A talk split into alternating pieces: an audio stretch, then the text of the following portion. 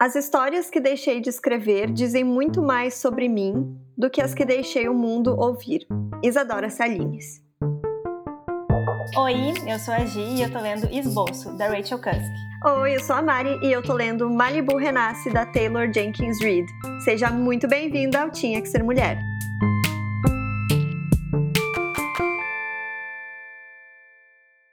Em muitos episódios, a gente falou sobre o poder da escrita. Enquanto leitoras, a gente absorve muita informação, muita vivência e muita história. Mas às vezes a gente sente aquela necessidade também de transbordar, de colocar para fora, de esvaziar a mente. E a escrita pode ser uma boa aliada nisso tudo. E é para falar sobre esse assunto que a gente recebe a nossa convidada de hoje, a Isadora Salines, que é autora do livro Eu Só Escrevo Quando Tô Mal. Oi, Isa, seja bem-vinda ao Tinha Que Ser Mulher, seja bem-vinda a esse episódio. Chega aí. Muito obrigada. Fico muito feliz com, com essa parceria. Eu acho que esse espaço é muito legal, é, onde a gente pode dividir, enfim, compartilhar a experiência. Eu, eu sou muito desse lado também. É, enfim, eu escrevi um livro, né? enfim, muito feliz de estar aqui e espero que a gente tenha um papo muito massa. Bem-vinda, Isa. Então, eu te acompanho já há algum tempo. As nossas trajetórias se cruzaram por aí enquanto comunicadoras, criadoras de projeto.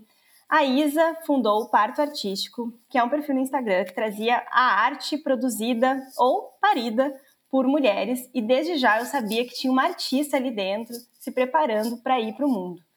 Mas antes da gente falar da Isa versão artista, eu quero saber dessa trajetória. Então, Isa, conta pra gente aí quem tu é, formações, signo, trajetória, tudo que tu quiser contar, para a gente entender um pouco mais de quem é a Isa antes de se tornar escritora. É, então, eu tenho 24 anos, é, acho legal essas, essas definições que não nos definem ao mesmo tempo, né? É, tenho 24 anos, eu moro em Canoas, no Rio Grande do Sul. É, sou formada em, publici em publicidade, mas eu não gosto muito desse, desse termo, vamos dizer assim. É, gosto muito mais do termo uh, comunicadora, porque eu acho que eu comunico de muitas formas, é, tanto pela arte, tanto pela criatividade, é, por projetos que às vezes são meus, às vezes são de outras pessoas.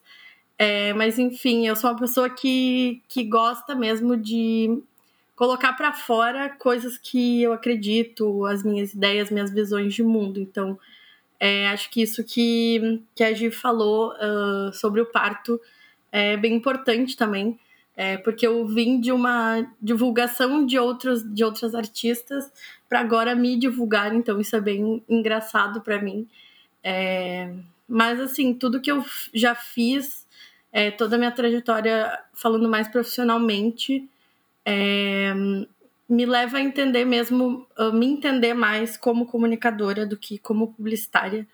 É, não só profissionalmente, talvez, mas na minha vida, assim, uh, como um propósito até. Então, já tive um perfil de feminismo na internet, é, já fui redatora publicitária em agência, já fui um pouco podcaster também, é, já tive uma marca com a minha mãe, uh, enfim, já vendi ilustração, então já fiz muita coisa e que me leva, me leva aonde eu tô agora, assim, de, de lançar um livro, acho que é uma coisa muito grande e que nem eu sabia que era grande o suficiente, assim, é, pra gente parar e pensar, nossa, eu cheguei até aqui, eu fiz tudo isso aqui com o que aconteceu comigo. E é, enfim, ó, algo que eu falo até na sinopse, né? Uh, então, tudo que aconteceu comigo se transformou em livro. Eu acho que é basicamente assim que, que a gente chega no agora, sabe? Nossa senhora, realmente, assim, a pessoa que publica um livro, ela está em outro nível na vida. Ela chegou em outro patamar, sabe?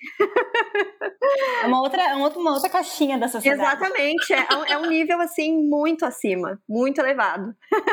E, nossa, super, super me identifiquei, assim, e acredito que agi também uh, com essa questão de ser comunicadora, né? Porque na, na, comunicação a gente tem tudo tão divididinho, né? Mas no final das contas somos todos comunicadores e isso abre um leque gigantesco para a gente fazer várias coisas, vários projetos, né? Então isso é muito legal. E a publicidade, depois que eu cheguei da metade para o final, é, comecei a entender muito como um lugar frio assim da comunicação. É, talvez não seja, mas é o, que, é o que as pessoas vendem como, né? Então, ah, eu tô aqui vendendo coisas, é, produtos e não sei o quê. Enfim, acho que isso foi me desanimando dentro da publicidade em si. Mas, enfim, ela me fez também ver a comunicação como uma área realmente e não e não como só um meio, sabe? Então, realmente, a gente é comunicador, a gente escolhe muito os lugares para estar, coisas para falar, e a gente não precisa fazer só de um, de um formato como seria a publicidade. Então, é, acho que por isso também. Ai, perfeita colocação. e para falar um pouquinho do livro agora, né? Teve aí um período em que as coisas não foram tão legais e, e foi para transbordar esse sentimento que tu começou a escrever, né? Como tu conta no livro. Eu acredito que muitas ouvintes e madrinhas que nos acompanham aqui vão se identificar com isso, porque muitas já nos contaram que a escrita surgiu como esse processo terapêutico para curar feridas, para desabafar ali com o papel mesmo, para elaborar os seus próprios sentimentos. Então, eu queria saber assim um pouco mais sobre essa tua descoberta enquanto escritora, é, né, e também do quanto a pandemia impactou nisso, né, e te levou para esse caminho. Eu fiquei pensando como que a gente usa, é, até, enfim, misturando coisas aqui, mas como que a gente usa a escrita é... Por que, que a gente começa a escrever, talvez, uh, quando não é no colégio, né? Porque isso é uma coisa que eu já pensei muitas vezes, assim. Porque no colégio tudo parece muito chato, né? Quando, ah, tem que escrever a redação, que saco. Tem gente que tem mais facilidade, eu era essa pessoa, mas eu também não entendia muito bem porque que eu gostava, era porque eu tava me expressando. Enfim, achava em algum momento também que seria jornalista quando eu era menor. Uh, mas eu acho que eu comecei a escrever quando eu comecei a refletir mesmo, assim. E, e daí vem de um trauma. Uh, quando eu tinha 12 anos, eu perdi o meu pai, é, da noite pro dia. Então, não, eu não comecei a escrever aos 12, mas eu acho que uh, a minha trajetória com a escrita começa ali. É, então, com a morte de alguém que era presente, não, é, não, não era um pai uh, distante, enfim, surgem muitas coisas, né? Muitas inseguranças, medos, enfim. Eu era muito nova também. Então, acho que isso foi criando uma casca em mim, assim, ao meu redor. Um, talvez uma forma para que eu chegasse alguns anos depois e começasse a, a soltar essa casca, ou enfim, caminhos que pudessem me fazer entender tudo o que estava acontecendo. Então, acho que eu comecei a escrever com uns 14 anos e era muito mais cartas e. Uh, enfim, coisas que eu estava sentindo, uh, como se eu estivesse conversando com ele mesmo. Então, começou assim. É, passou por um tempo também, assim, uh, onde eu não escrevi, mas que eu sabia que eu tinha aquilo na mão, vamos dizer assim, se eu precisasse. E daí, em 2018, eu comecei a trabalhar num, numa agência de publicidade. É, foi uma experiência muito traumática, é, uma, uma experiência muito ruim de trabalho, é, onde, enfim, eu era completamente, é, completamente infeliz. Uh, e foi um momento de muita descoberta também. Então, eu fui vendo a minha escrita mudar. Acho que foi um momento que eu voltei a escrever mesmo. Uh, e ao mesmo tempo foi quando eu fui me afastando dela. Fui vendo que ela estava menos frequente. E eu acho que era porque eu estava tão no automático que eu não queria mesmo entender, enxergar tudo que estava rolando. Porque era realmente muita coisa. É, enfim, era um momento que eu acordava às sete da manhã, chegava em casa às onze e não tinha tempo nem de pensar, né? Então, quem dirá de escrever? Uh, então, eu passei ali 2019 e 2020 ainda trabalhando lá, é, praticamente sem inscrever, e ainda nesse trabalho. Então, foram anos bem difíceis, é, que nem eu falei, vivendo no automático. E eu até brinco com os meus amigos que é, eu fui perdendo o brilho no olho, vamos dizer assim. Uh, porque a gente, quando a gente tá assim no emprego, a gente tá no início, assim, uh, da vida profissional, a gente acha que a gente depende daquilo para viver, né?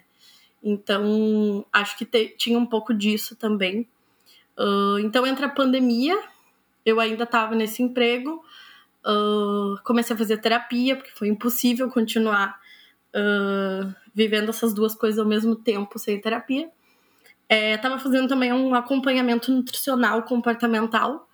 É, Para quem não sabe, é uma área da nutrição que tem ligação com a psicologia, então refletia muito mais do que do que falava só de comida, enfim, é, tem tudo a ver com comportamento. E também eu perdi um amigo para Covid, uma das, dos meus melhores amigos. É, e foi algo muito, muito difícil, assim, porque ele era uma pessoa que me incentivava muito a escrever. Eu gostava muito de tudo que eu escrevia. Então, eu fui meio que obrigada a ver tudo que estava acontecendo, tudo que já tinha acontecido. E daí a escrita voltou, assim, acho que principalmente por causa da terapia e por causa do acompanhamento com a nutricionista, porque, enfim, tem toda aquela coisa, né? Ah, e o que que tu faz para, né, esquecer ou liberar as coisas? Então veio a escrita de novo foi aí que eu comecei a olhar para tudo que tinha acontecido até eu chegar para aquele momento, assim, e, e daí a gente vê os ciclos que as coisas acontecem, né? Uh, quando a gente deixa caixas uh, abertas, mas a gente esconde elas, vamos dizer assim, uh, a gente não resolve, né? Então, é, uma coisa que a gente até falava na terapia era sobre o, aquela, aquela aquela animação dos Monstros S.A., onde vinham as portinhas e a gente escolhia abrir ou não, né? Tinha uns monstros lá dentro, até uma metáfora para pensar. É, onde tinha os monstros, os monstros lá dentro, a gente podia entrar, resolver e, e deixar a porta embora ou não. Então acho que eu fui fazendo isso. E foi aí que, que voltou a escrita e, e surpreendentemente surgiu um livro, né? Acho que foi essa volta da escrita para mim uh, e também um pouco da trajetória, assim. Nossa, Isa, que, que intenso, né? Que intenso, guria. Não, é, é, é, muito, é muito louco, assim, pensar. Porque às vezes, né, pensando, até me colocando no lugar, assim, de leitor, às vezes a gente pega um livro e a gente não faz a menor ideia de tudo que tá, tá ali, né? Então a gente tem escritores aqui no, no, no, clube, enfim, que a gente gosta muito, tipo Helena Ferrante, que traz as emoções de uma forma muito intensa e que, inclusive, prefere ficar anônima justamente porque aquele texto é muito autobiográfico, sabe? Então, é, a, a, escrita, ela tem esse... É, é, tipo como se tu ficasse nua, né?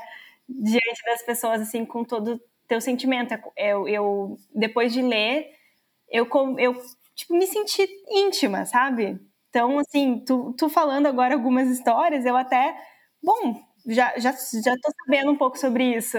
Parece que a gente já tem uma proximidade, porque tu abriu a tua alma para mim quando tu escreveu sobre tudo isso que tu viveu. Então, acho que isso é muito, muito interessante. E eu lembrei, enquanto tu falava também, lembrei muito da, do Teto Todo Seu, da Virginia Woolf, né? Do quanto foi difícil para ti manter esse hábito de escrita enquanto tu estava ali no, sendo consumida o dia inteiro por um trabalho tóxico e do quanto é praticamente impossível conseguir criar diante de uma situação dessas, né? A gente precisa uh, construir um momento de autocuidado que, que vai permear todas essas, essas profissionais que te auxiliaram, né? A, tua, a terapia, a nutrição, enfim. E, a, e tu ter a tua mente livre também, né, longe desses, desse emprego ruim e tudo mais, para conseguir criar. Então, o quanto também a gente precisa dar uma forma ali de criar esse ambiente que nos permita escrever, que nos permita colocar o sentimento para fora, né? Sim, e é muito doido também pensar ao mesmo tempo, porque tudo começou realmente para colocar para fora, assim. Então, por que, que eu não estava colocando para fora se aquele momento era tão ruim? Uh, eu acho que é porque uh, eu comecei a entender que realmente aquilo me fazia pensar. E eu não queria pensar. eu não queria resolver nada que estava rolando. Então, acho que tem isso também que é, é quase uh, falando assim da evolução da escrita para a minha vida, assim. Porque antes era uma coisa que talvez eu não desse tanta importância. E depois, né, uh, sabendo da, da, enfim, do poder que aquilo tinha, tanto em, em me transformar quanto em uh, me fazer pensar, realmente muda o, o momento em que eu vou fazer aquilo, é, que hoje já é completamente diferente. Então, é, é, é bem interessante pensar assim. E, e, sabe que enquanto tu, tu falava, e também enquanto eu lia o teu livro, eu percebi muito esse comportamento em mim, que eu também só escrevo quando eu tô mal, quando eu sinto que eu preciso extravasar alguma emoção que tá pegando muito forte. E a gente até teve, a gente ajudou a organizar um workshop de escrita criativa junto com a Rafa, que é uma das nossas madrinhas aqui do Tinha Que Ser Mulher, e, e a gente até fez alguns episódios sobre isso, e eu comentei sobre o quanto, para conseguir escrever, eu precisava lidar com algumas coisas internas, e até na terapia, um dos exercícios que ela me traz é, é escrever esses sentimentos, já que eu, já que eu tenho dificuldade de, de falar ou de digerir, e, e, é muito louco, assim, o quanto parece que é, é mais fácil a gente extravasar uma emoção, até mesmo negativa na escrita, do que a positiva. E aí eu queria, enfim, saber o que, que tu acha. Por que, que tu acha que rola essa necessidade maior de escrever quando a gente está mal? E qual é o papel que a escrita tem nesses momentos difíceis? Eu acho que tem coisas que a gente escreve porque é ruim de falar. Eu, eu acho que muito do que eu escrevi, assim, é, tem muitas coisas que eu escrevi que nossa, se, se fala em voz alta, chega a, a dar um tremor nas pernas, assim, sabe? Uh, talvez para outras pessoas não, não passe isso, mas para quem vive o que está que tá falando é muito difícil. Então, acho que quando a gente escreve, dá a sensação, assim, de que foi dito, né? Porque a gente está conversando com a gente mesmo, vamos dizer assim. É, nosso sentimento com a nossa cabeça, enfim. Acho que, enfim, tem dois poemas no livro que falam bastante sobre o que, que a escrita é para mim, mas eu não vou dar spoiler porque é um dos meus preferidos. mas eu acredito que é uma, é uma forma de não, não deixar para lá mesmo, assim, sabe? É, acho que na, na, na, sinopse eu falo, assim, do que, que a gente faz com, com o que acontece com, com a gente, né? Tem gente que, que canta, enfim, que, que grita, é, que guarda. É, e escrever é o meu caso, é o que eu faço com o que acontece.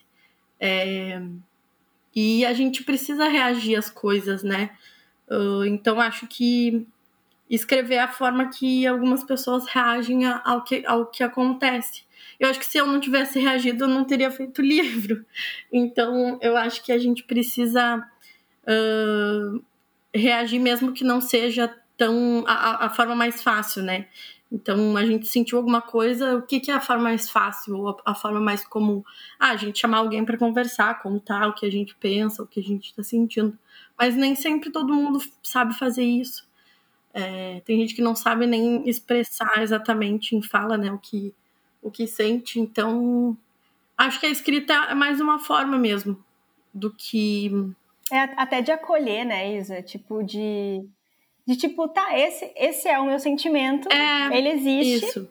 Ele não é, não é bom, eu sofro, mas ele existe. Eu preciso, eu preciso lidar com isso, né? Eu acho que é uma forma de não ignorar também. Acho que por isso que eu falei do de não deixar para lá, sabe? Porque uh, a gente pode simplesmente tentar ignorar, né?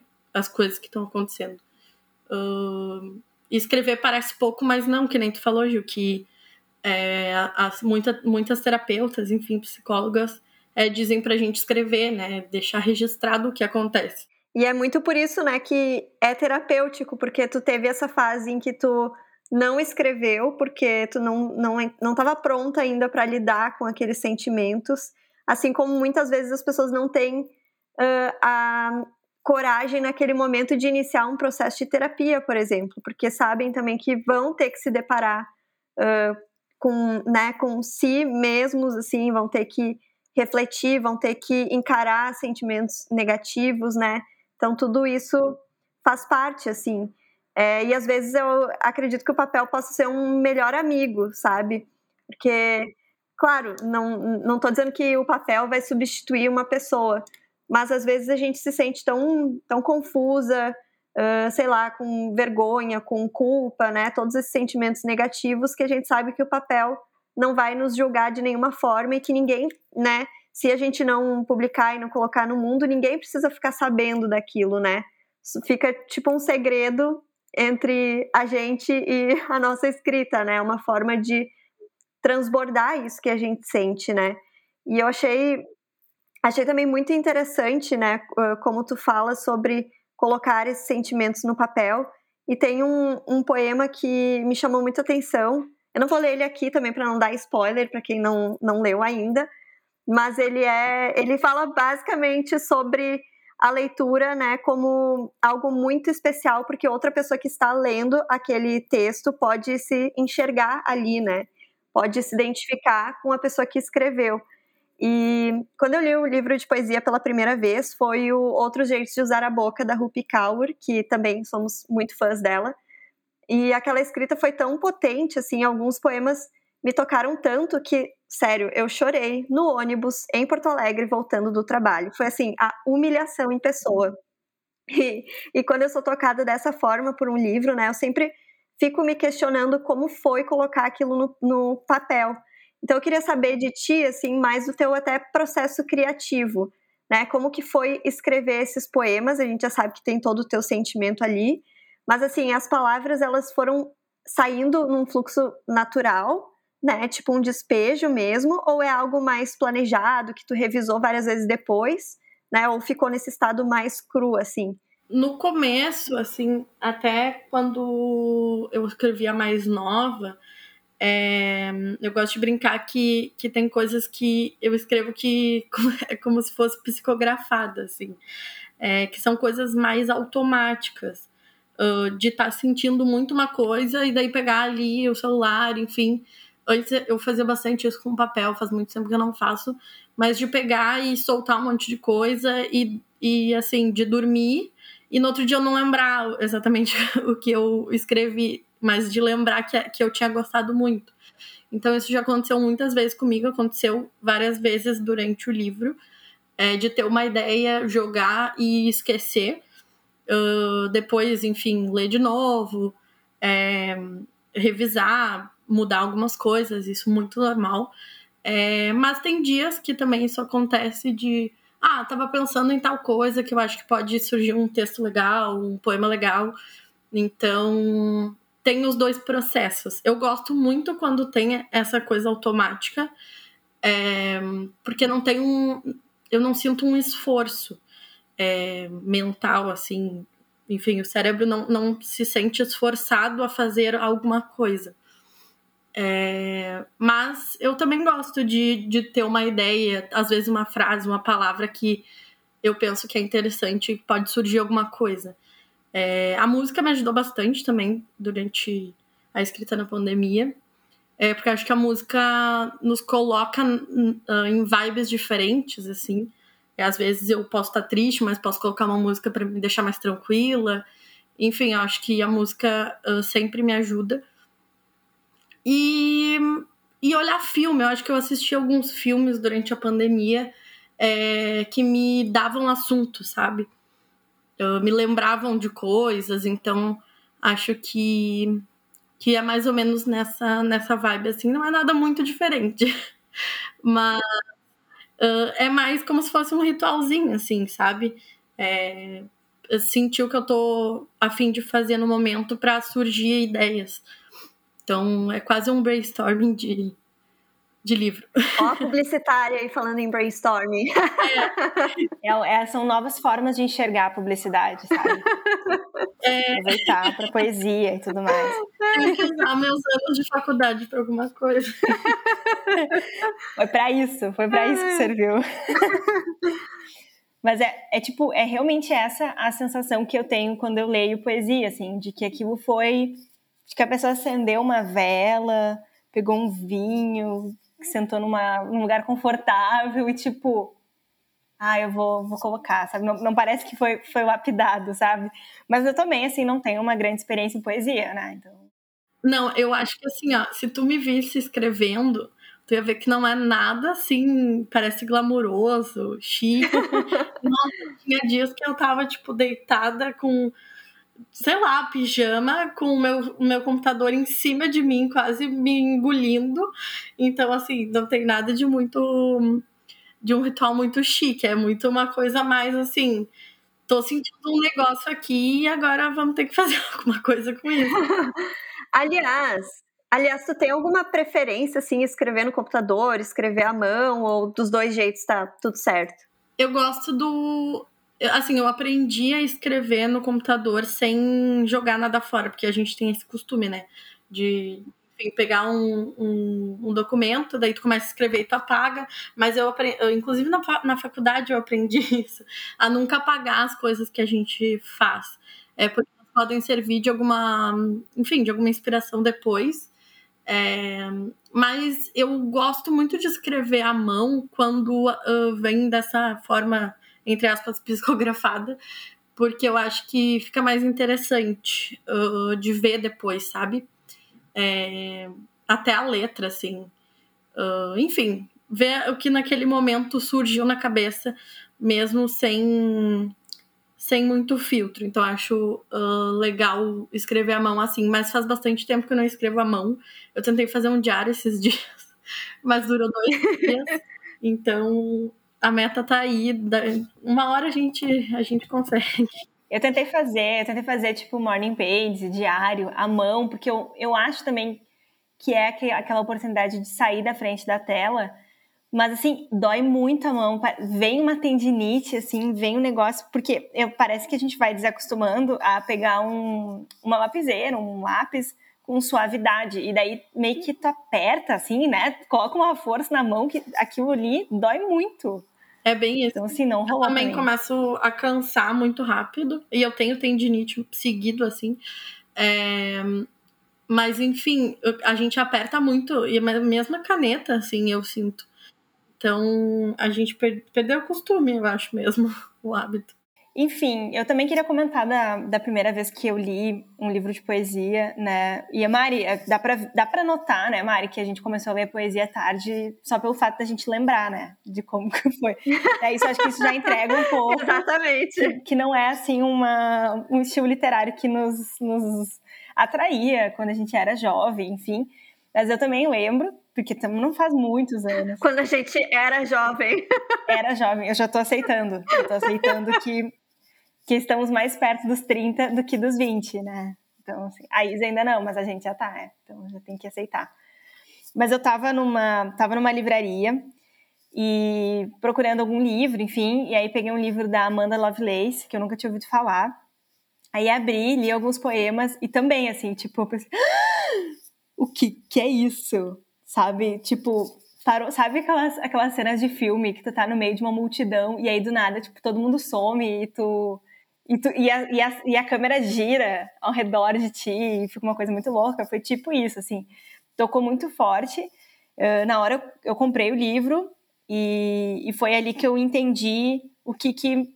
O que, que enfim, como que uma poesia deve tocar na gente, sabe? Eu entendi que a poesia não é um livro para sentar e ler rápido, não é, não, não é, é, é diferente de tudo. É realmente se, se relacionar com o sentimento, sabe? Com, com a, com, a, emoção que a própria palavra pode transmitir. Então, quando eu peguei o teu livro essa semana e eu literalmente devorei, eu sei que não é para ler rápido, né? Acabei de falar, mas eu. Mas é que assim, aconteceu isso de novo, de, de tipo, meu Deus, então eu devorei e eu senti como se a gente estivesse tipo trocando, sabe? Uh, tu tivesse se abrindo para mim, eu tivesse me abrindo para ti, porque o livro às vezes funciona como um espelho que a gente vê a nossa emoção refletida. Então, eu queria te agradecer porque as tuas palavras foram muito lindas, muito potentes, mesmo quando elas eram muito tristes, mesmo quando eu sentia muita dor nelas, elas eram bonitas porque eu acho que a gente vai aprendendo a encontrar beleza naquilo que é verdadeiro, naquilo que é transparente.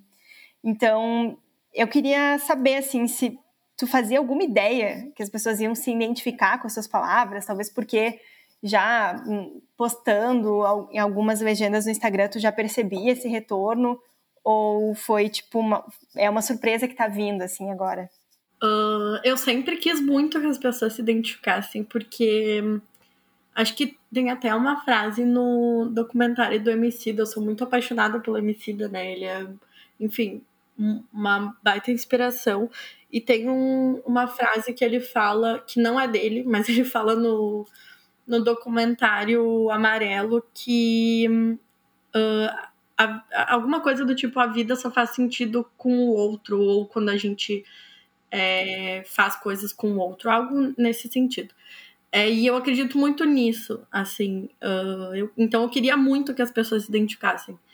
É, queriam que queria que não fizesse sentido só para mim assim. É, esse, esse era um medo que eu tinha mas acho que é mais uma insegurança do que o medo de que fossem tão minhas que, que não fosse interessante vamos dizer assim. É, mas eu também já ouvi muita gente falando inclusive a minha nutricionista é, que eu sei descrever coisas que nem todo mundo consegue é, coisas tanto gerais, de, sei lá, coisas que acontecem com todo mundo e que são muito difíceis de explicar, é, quanto coisas minhas, assim, para que as pessoas realmente entendessem uh, o meu sentimento, uh, sei lá, as coisas que, que eu acredito. É, então eu tinha essa confiança ao mesmo tempo de que poderia é, poderiam ter coisas muito, muito identificáveis e, e isso é uma, um grande desejo, assim. Até porque eu sou muito observadora, enfim. Eu sou muito mais a pessoa que observa do que a pessoa que age, assim. É, acho que eu entendo bastante de gente.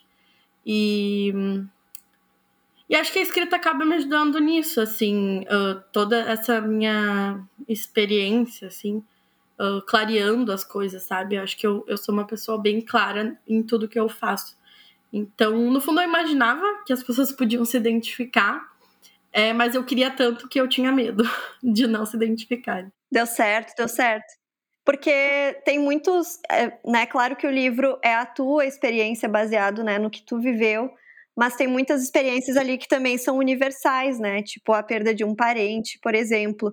E achei interessante que até em alguns, alguns poemas é, do livro, eu fiquei pensando, será que ela está falando de algum parente né, que faleceu? Ou ela está falando de algum namoro que acabou? Então, assim, acho que também abre um pouco essa margem de interpretação, né? Para quem, né, daqui a pouco a pessoa que perdeu um parente agora vai ler o poema, vai sentir uma coisa pessoa que terminou um namoro e vai ler o poema vai sentir outra completamente diferente. Então a experiência de leitura também é única, né? Sim, é, eu acho que essa coisa das pessoas terem cada uma uma visão é, é algo muito legal também, assim, de experienciar. Eu acho que essa, enfim, ação que vocês vão falar em seguida é a ação de divulgação que eu criei é, envolvendo artistas e criativos amigos meus é, para que eles recriem poemas que, que são do livro, tem tudo a ver com isso, porque traz uma visão é, do poema que talvez nem eu tenha imaginado, né, que poderia uh, surgir assim através de outra pessoa. Então, uh, essa identificação ela pode ser também uma terceira identificação, não é nem algo que eu estou imaginando, né? É algo que a outra pessoa está vivendo, ou enfim, que faz lembrar alguma coisa. Então, uh, é que nem artistas, eh, cantores, assim, dizem que depois que a música vai pro mundo, não é mais minha, né? Então acho que é um pouco isso. Nossa, é quase como se o livro ele tivesse constantemente se reescrevendo, né? Através do olhar dos leitores. Eu acho tão sensacional isso. E além, assim, da, né, de, dessa tua imaginação antes de lançar, né? De, de como que isso impactaria né, nas pessoas. Uh, eu queria entender também se daqui a pouco houve algum tipo de medo de expor os teus textos, né? É, trazendo aqui uma, a experiência que a gente teve no workshop que a gente promoveu com a Rafa, a gente viu que um dos dilemas, assim, principais, né, da, até nosso, né, nosso e das outras mulheres que estavam com a gente, uh, era de compartilhar essas palavras, né, com outras pessoas. A gente estava num ambiente fechado ali, só com outras mulheres com o mesmo propósito, então que dirá compartilhar, né, com o mundo todo, assim. Uh, até porque né, a nossa escrita ela vem recheada desses nossos sentimentos e pensamentos que acabam indo né, para o papel. Então, isso foi uma questão para ti, assim, como que foi a decisão de começar a expor, expor os teus textos, né? Passaram quais pensamentos e sentimentos aí? Uh, eu já postava algumas coisas mais uh, sentimentais, talvez, no Instagram, mas não nesse formato, assim. Uh, então, meio que eu treinei através de, desse, dessa outra ferramenta, mas eu acho que no caso da poesia a gente mascara muito, né? Uh, tem coisas que são muito é, metáforas, a gente cria um cenário completamente diferente, fala de uma coisa que não tem nada a ver com o que tu tá querendo passar. É, e que, uh, enfim, para quem tá lendo, né? pra, pra gente faz sentido. É, mas tem coisas que vocês leram que significam coisas completamente diferentes do que do que tá ali que ninguém nunca vai saber. então, é, tem poemas muito dolorosos. É, que de fato me expuseram explicitamente, né? Não de uma forma uh, quase que ficcional. É, coisas que eu não falaria, assim, uma conversa dia a dia. É, mas eu acho que essa questão da identificação que vocês comentaram é, é, é, é, justamente por isso que eu coloquei no livro, sabe? Eu acho que se eu tô gerando uma identificação, se eu tô gerando uma reflexão, acho que vale a pena me expor. Uh, porque, assim, é, eu acho que a vergonha e o medo tá, aí, sabe? Eu não tenho muito o que fazer. É, e eu acho que tem coisas que a gente precisa ler para entender, sabe? É, vindo de alguém que a gente conhece, ou enfim, algo, alguém que pareça mais próximo.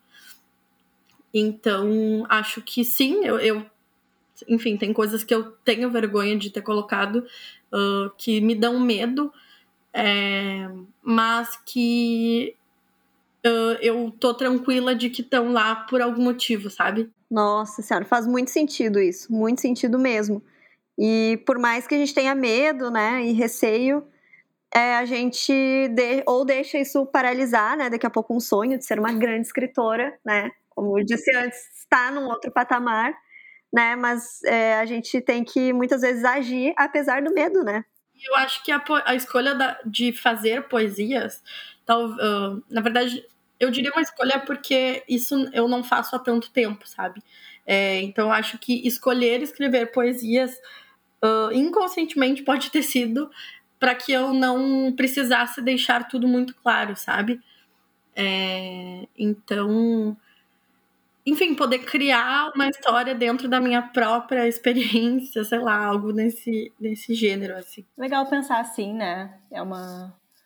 É um escape também, uma, uma possibilidade de, de colocar a tua história em outras palavras, né? E tem um poema no livro, Isa, que diz: Ser uma mulher gorda é torcer a todo momento para que ninguém te lembre quem você é. Eu achei ele muito potente e eu queria saber se a escrita te ajudou a se aceitar, a amar o teu corpo como ele é? E se tu acha que essas palavras podem servir de incentivo e inspiração para outras mulheres também? Não sei se a escrita, a escrita mesmo me ajudou a amar meu corpo, porque eu acho que muito mais uh, talvez tenha me empoderado de outra forma, é, que não essa que a gente fala de amar o corpo, porque eu acho que a gente precisa entender, pelo menos no momento em, uh, em que eu estou falando isso, tudo pode mudar. É, a gente precisa entender que uh, tem batalhas que são muito difíceis de ganhar.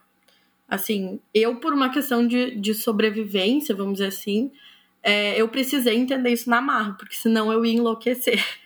Se eu achasse que eu conseguiria mudar o mundo. É, fazendo as pessoas entenderem que a gordofobia tá aí, enfim, e que ela é pouquíssima julgada, que a gente normaliza e ela tá em todo lugar, eu nunca iria conseguir uh, ganhar esse, essa batalha. É, então eu acho que escrever pode ter me ajudado a olhar para outra parte de mim não tanto para o meu corpo, sabe?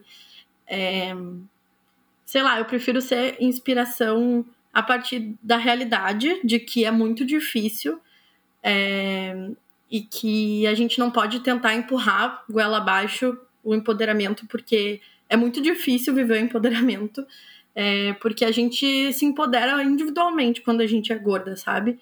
É, a gente só consegue uh, ficar bem com o nosso corpo se a gente não olha para outras pessoas.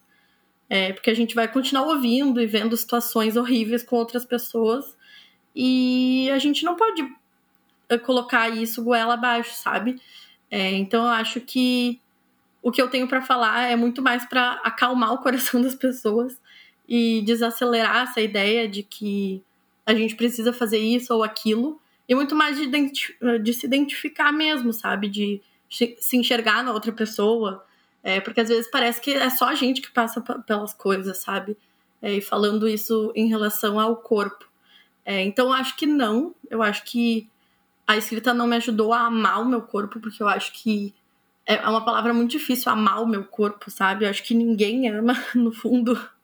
E acho que me fez mesmo dar menos atenção para essa parte estética, assim, olhar para minha parte uh, intelectual, talvez, não sei se é exatamente isso, mas ver que o meu valor não tá nisso, sabe?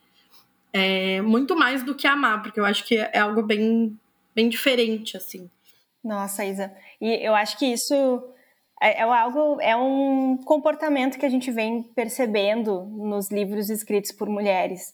O quanto, tipo, olha, o que eu tenho para escrever é o que interessa mais, né? Do que qualquer outra coisa, do que quem eu sou, do que meu corpo. Aqui está minha escrita, né? É isso que eu tenho para dizer agora e também não quero que vocês me julguem por qualquer outra coisa.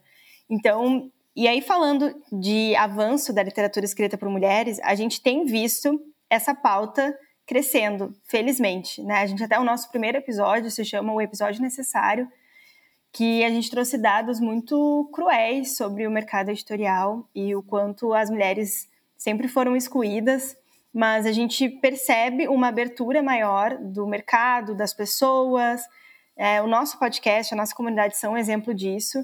E eu queria saber se tu acha que isso te encorajou, se ver mais autoras mulheres uh, sendo publicadas na, em uma livraria, nos mais vendidos da Amazon, ou até uh, amigos e pessoas que tu conhece lendo autoras mulheres, se isso te incentivou a se tornar escritora porque tu percebeu que agora talvez as, as pessoas estejam mais abertas a ver mulheres dominando esse mercado? Acho que sim. Uh, a Rupi e a.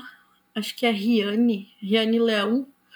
Eu não sei se vocês conhecem ela, mas ela tem um livro chamado Tudo Nela Brilha e Queima.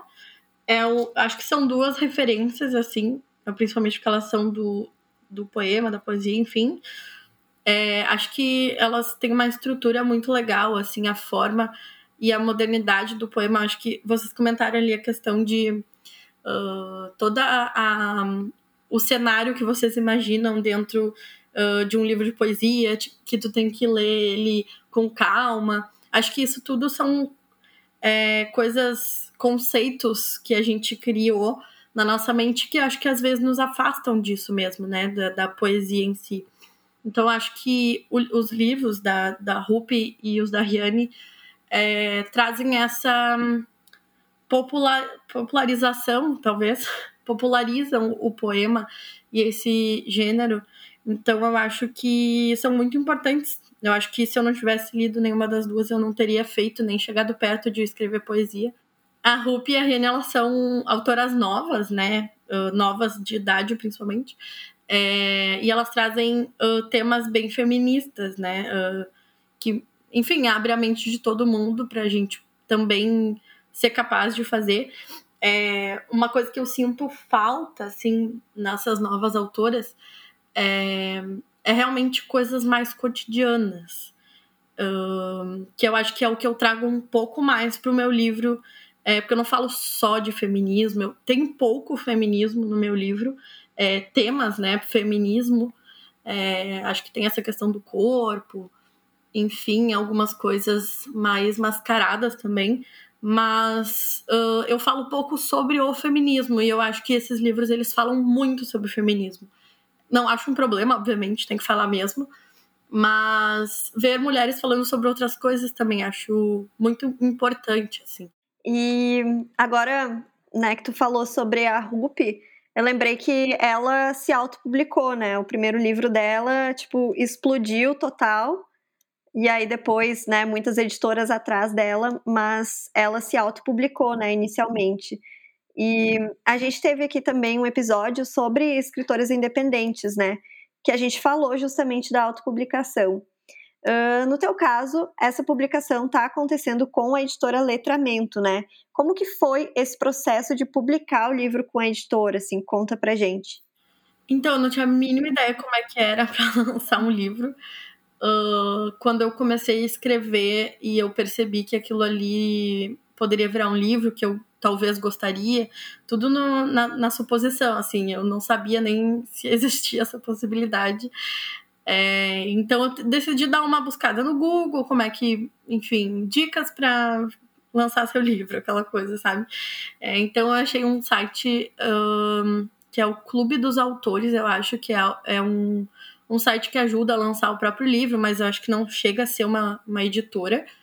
É, eu sabia também que tinha como lançar na Amazon. É, mas eu, eu, assim, quando eu tive essa ideia de lançar um livro, eu queria muito ter contato com a editora, sabe? É, sentir que aquilo era um contrato, que não era uma coisa minha. Uh, enfim, fazer autopublicação é ótimo. Acho que, né, se tu, se tu quer lançar uh, por conta própria, acho incrível, mas eu tinha esse desejo, assim. É, então, pesquisando, assim, entrando em site de editora, eu encontrei é, um projeto da editora Letramento que se chama Temporada de Originais, que eu achei muito legal, já o nome eu achei muito legal. E o objetivo do, do projeto é lançar novos autores é, de uma forma mais de democrática, assim, mais acessível. E, e daí eu descobri que em janeiro e fevereiro eles recebem esses livros, né? O projeto acontece no início do ano e eles começam a receber os livros uh, em janeiro e tem um, uma data final ali de fevereiro. Aí eu, eu, acho que eu devo ter descoberto isso em novembro, não sei, é, ou outubro. E daí, quando eu descobri, eu definia uma meta de terminar o livro até final de fevereiro para poder enviar. E eu enviei no último dia, quase às nove da noite, no meio do carnaval. E eles me responderam uns dois meses, três meses depois, falando que gostaram do livro, queriam lançar. E, e desde que eles me mandaram esse e-mail, a gente tá trabalhando para o livro acontecer. É, eles são muito, muito legais, assim, muito abertos. Uh, enfim, foi mais ou menos esse processo. Que massa, é legal conhecer, né, esse bastidor, assim, a gente ainda não tinha muito, muita ideia. Sim, eu não tinha ideia desse projeto também. E, uh, enfim, eu não sou. Eu, olha que vergonha, né? Mas eu não sou a pessoa super leitora. Eu sou muito ruim de ler, eu, não consigo, eu não tenho concentração suficiente, é muito ruim. Então acho que a poesia é uma forma também, na verdade, que me ajudou a me aproximar, sabe? De novo da leitura. É, eu gosto muito, inclusive, de livros é, não ficcionais. Eu gosto de coisas mais documentais, sabe? Então, nada a ver com o que eu faço. Mas acho que também tem esse papel, né, de tipo ir, ir bem longe daquilo que a gente faz, assim, é. para poder realmente buscar até inspiração, referência, ou literalmente esvaziar tua mente em um lugar diferente, né? É, exatamente, porque daí a gente não pensa muito, né? Uma coisa que eu não conseguiria fazer, um livro documental, eu não consigo me organizar na linha do tempo às vezes. Então, imagina fazer isso, tá louco. Isa, me conta um pouco mais de como está sendo a divulgação do livro. Porque se a gente entra lá no teu Insta, e aí para quem ainda não, não foi atrás da Isa, quem está nos escutando aqui há quase uma hora e ainda não entrou no Insta da Isa, arroba Isa Salines, lá tem uma série de ações artísticas, até tu pincelou um pouquinho antes aqui pra gente, mas conta como que está sendo essa divulgação, como que funciona também com a editora e como que vieram essas ideias de conectar os teus amigos. Uh, então, a editora tem uh, postagens, enfim, padrão, assim, eles criam é, baseado na sinopse, enfim, uh, incluem algumas em alguns posts especiais o livro. É, então é algo bem deles, assim, mas que eles me mandam e, e a gente aprova, vamos dizer assim. É, mas eu sabia, né? Eu já lancei vários proje projetos na internet, então eu sei que é muito chato ficar pedindo para as pessoas divulgarem algo a nada, assim, sabe? É, então, ah, publicando os stories, aquela coisa. É, eu sei que é necessário, mas eu também sei que não gera mais interesse. Aí eu pensei, meu Deus, o que, que eu vou fazer? E isso foi, tipo assim, uma semana antes da pré-venda, tá? Então, só pra vocês terem ideia que tudo que tá acontecendo foi assim, ó, correndo. Aí eu pensei, ah, olha, eu acho que eu tenho que fazer uma coisa mesmo, né? Então, assim, eu tenho muitos amigos, conhecidos artistas e criativos, assim, né, da comunicação. E eu comecei a pensar que talvez fizesse sentido, né, eu, eu chamar eles para fazer alguma coisa. É... E daí eu comecei a pensar que seria muito legal também ver os poemas de outra forma, assim, uh, pincelar de alguma forma. Então eu decidi lançar uma campanha é, que eu estou chamando de recriação do livro, é, que consiste em, em, convidar né, essas pessoas que eu, que eu admiro o trabalho para se inspirarem em quatro poemas que eu escolhi e criar algo novo. Então, é uma forma que eu encontrei de divulgar o meu livro, de divulgar o trabalho dos meus amigos também e de alcançar mais gente, porque, enfim, as pessoas vão se mandando, postam nos stories e a gente vai alcançando mais gente. É, não poderia deixar de lado, assim, também uh, outros artistas, sabe? É, uh, eu não.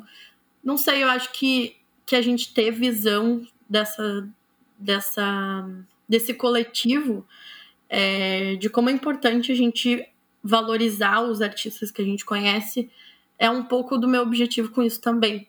É, mostrar que que também tem outras pessoas fazendo algo que eu faço, sabe?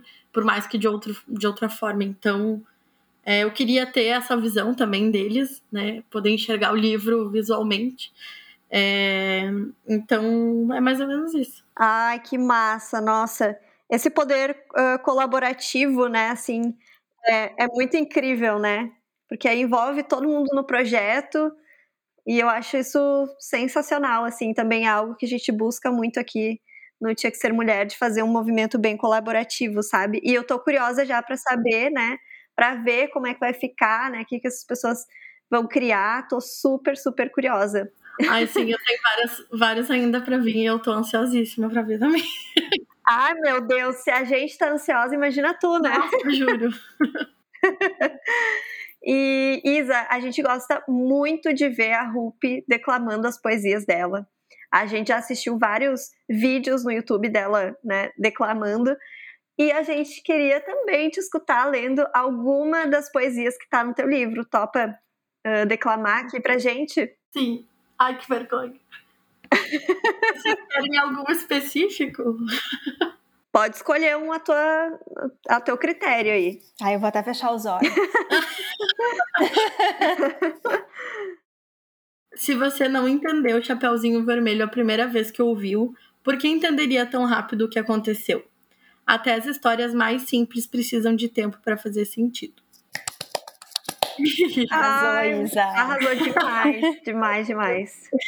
Nossa, esse, esse poema Ai, faz lindo. pensar mesmo, né? Pois é, eu, eu nem sei como é que eu cheguei nisso. Como assim. é que a Chapeuzinho Vermelho foi parar aí? Não sei.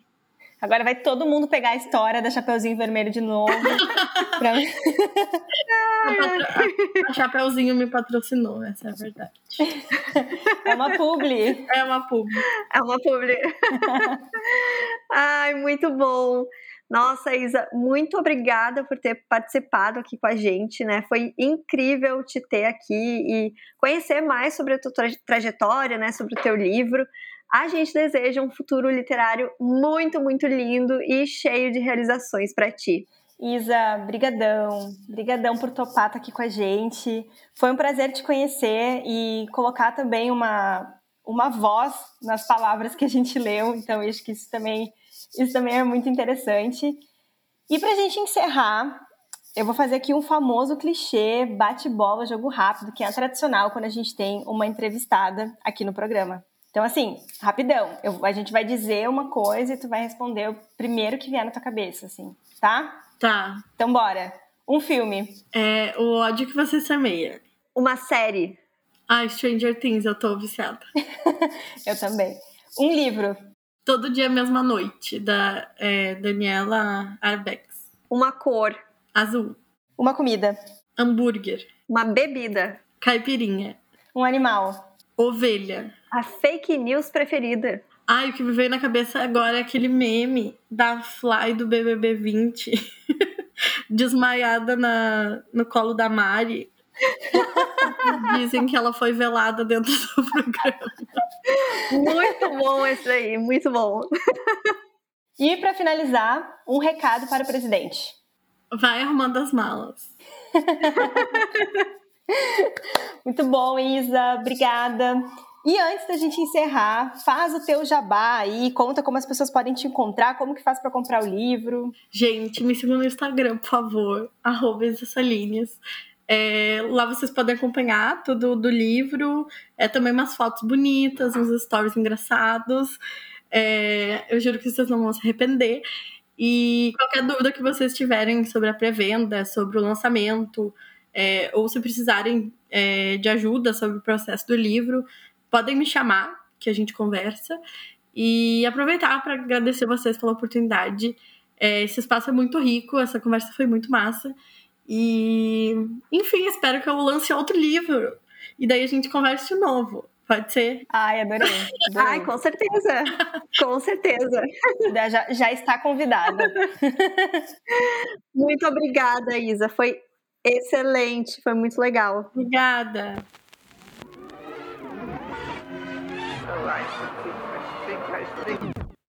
E chegou a hora do nosso momento Agatha Christie. É um momentinho em que a Laura, que é a nossa roteirista aqui no Tinha Que Ser Mulher, lança um desafio para nós.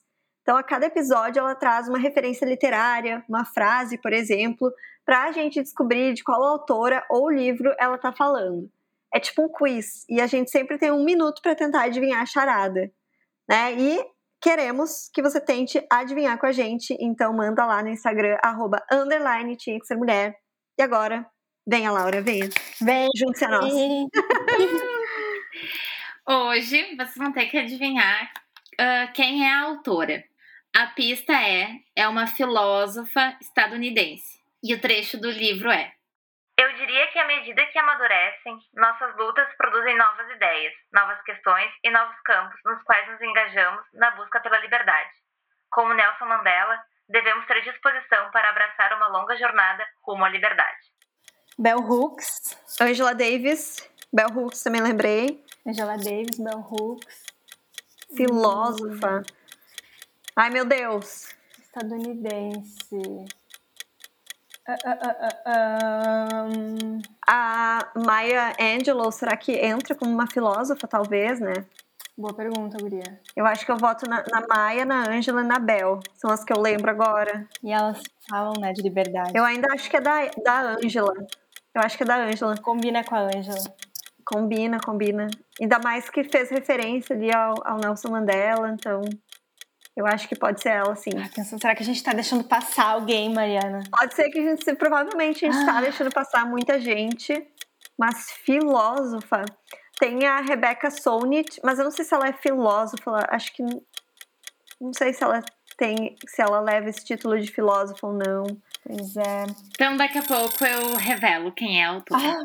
Ai, meu Deus. Socorro, todo dia é isso.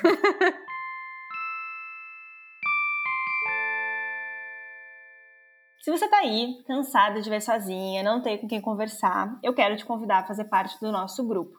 Ao se tornar madrinha do Tinha Que Ser Mulher, você tem acesso às nossas leituras mensais. E lembrando que nesse ano a gente está vendo livros escritos por mulheres negras. No clube, você também tem acesso aos encontros mensais de happy hour online e a um grupo exclusivo para as madrinhas. E claro, além disso tudo, você também apoia o nosso podcast e pode participar dos nossos desafios literários. O link para amadrinhar está aqui na descrição desse episódio e também na nossa bio lá do Instagram, no arroba underline tinha que ser mulher. Agradecemos muito as nossas madrinhas por nos acompanharem por aqui, no Instagram, no WhatsApp e em todos os nossos encontros. Ana Guimarães, Andréia Machado, Bárbara Rodrigues, Bianca Henneman, Carolina Marco, Carolina Mendes, Elisa Ponciano, Gislaine Rodrigues, Ingrid Aires, Jaqueline da Silva.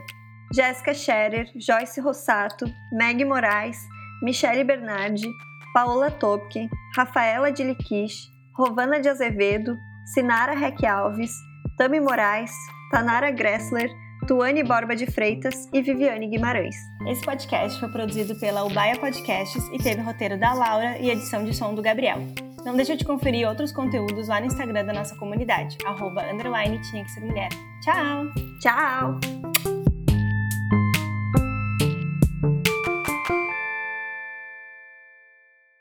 Vem, Laura! Venha! Vem, Laura! Vem, Laura! Vem, Laura! Vem, Laura. Vocês acertaram, é a Angela Davis. No livro A Liberdade, uma luta constante. Ai, arrasamos! Arrasamos demais! Que delícia! Muito orgulhosa. Uma vitória, uma vitória no meu dia, sabe? É uma glória toda vez que a gente acerta. É uma alegria. É uma alegria. Agora sim eu sinto que esse foi um bom dia, sim, sabe? agora sim. Tudo valeu a pena. Valeu a pena. Cada coisa que eu vivi hoje valeu a pena por causa dessa vitória.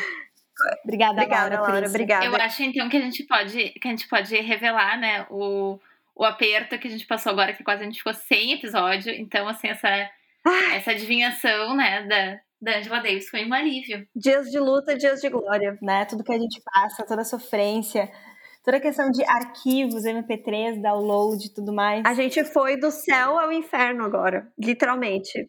Quer dizer, do inferno ao céu, né, gente? É que a gente tava no céu, daí a gente foi pro inferno, e depois a gente voltou pro céu.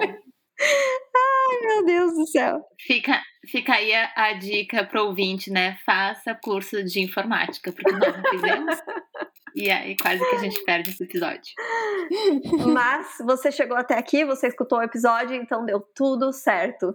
Deu tudo certo. É isso que importa, é isso que importa. É isso o que resultado importa. final foi pra rua, foi no prazo, tudo certo.